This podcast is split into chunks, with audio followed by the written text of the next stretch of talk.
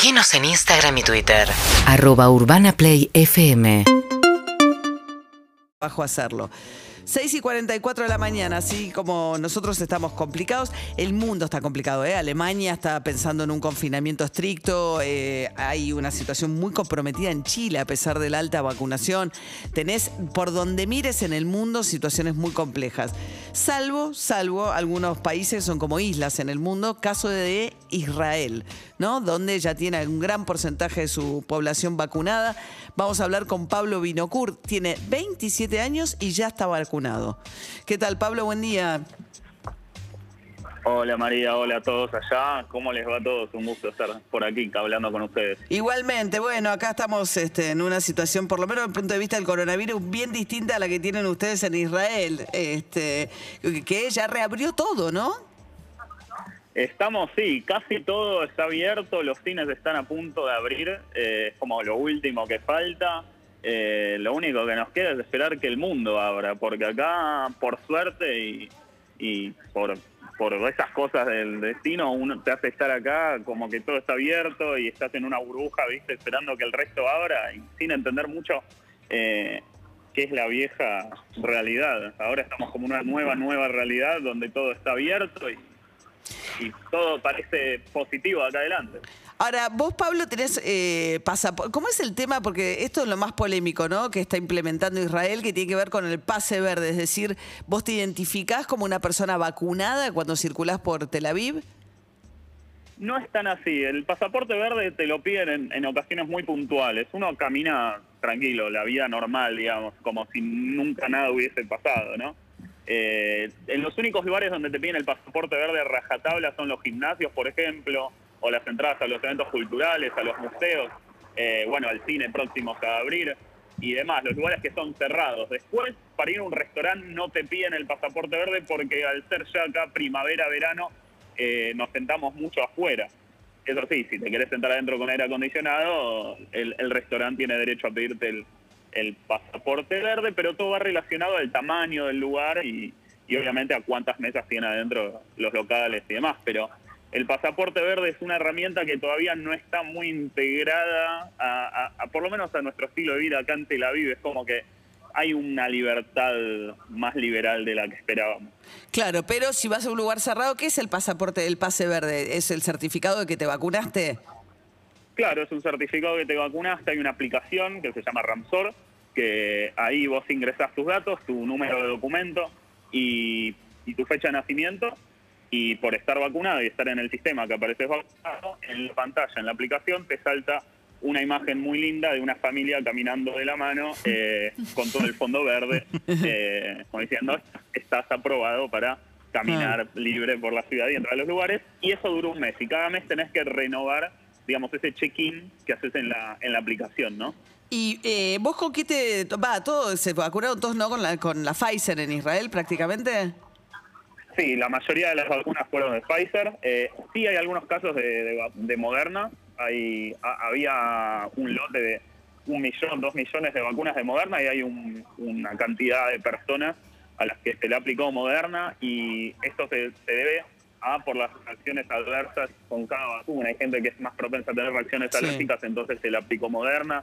Eh, he consultado también casos donde a mujeres embarazadas se, le ha- se les ha aplicado Moderna y no eh, eh, Pfizer, por ejemplo, ¿no? Ajá. Y vos tenés dos dosis ya. Sí, dos dosis. El En- pasaporte parece verde, muy lejano. pero- claro, es con dos dosis. En febrero ya, ya tenía el pasaporte verde emitido. Qué bárbaro. ¿Y qué pasa con, digamos, eh, la, la franja de Gaza y los territorios? Digamos, hay habitualmente mucho movimiento también eh, de gente que va a laburar por ahí a Tel Aviv y que no vive eh, en, en Tel Aviv. Le- y no sé qué pasó con la inmunización, si está pudiendo, o eso está muy cerrado.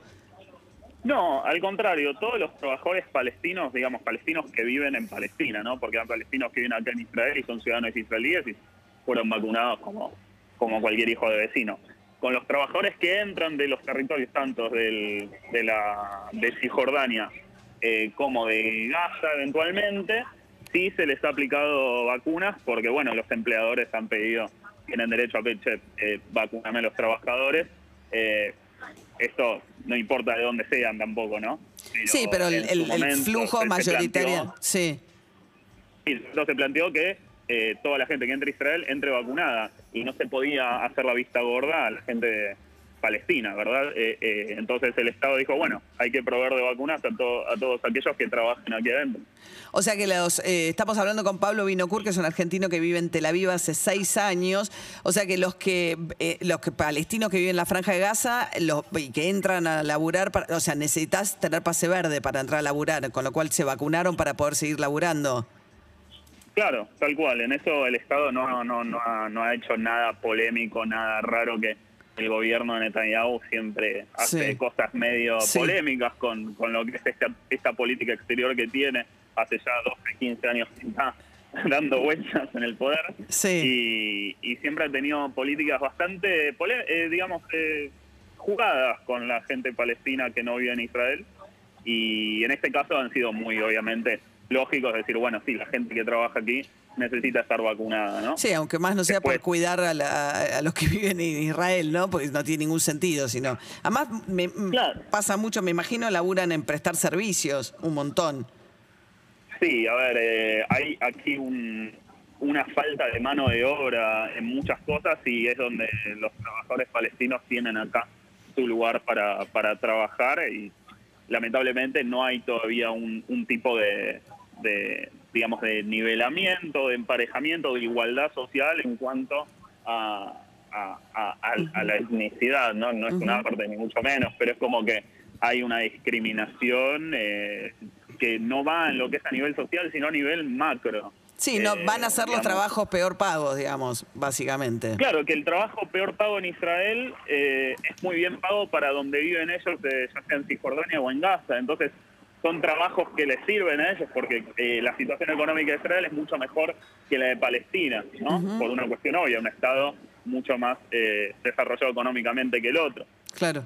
Pero, Y pero sí es verdad que, que- que les sirve mucho el dinero que ganan aquí también. eh, eh, sí, es un poco también lo que bien en pasa. sus lugares, salvo Gaza, que es otra cosa muy distinta a lo que es Cisjordania, ¿no? Claro, sí, es un poco también salvando las distancias este, y el contexto que por suerte es pacífico, pero acá en Argentina, nada, con los trabajadores migrantes que hemos visto de Bolivia, Paraguay, digo que trabajan en la construcción, en empleo en casas particulares. Ahora cada vez menos, la situación lamentablemente de Argentina se diferencia cada vez menos de la de nuestros países vecinos, pero es un poco eso también. Claro. Pablo, es ¿vos un qué haces? paralelismo, tal cual. Sí, ¿vos qué haces en Tel Aviv?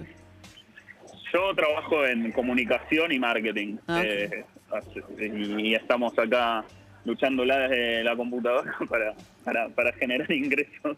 Bien, ok, Pablo, argentino, vive en Tel Aviv hace seis años, está vacunado, este, tiene 27 años, ya tiene doble, eh, las dos dosis de la Pfizer y vive en una vida prácticamente normal, salvo teniendo que mostrar el pasaporte verde si es que querés ir a un cine, un- Y es un pasaporte con una familia en el verde, todo es lindo. todo es lindo, un recital, ponele, querés ir a un recital, bueno, con el pasaporte verde pasás. Bueno, gracias Pablo, te mando un beso. Urbana Play 1043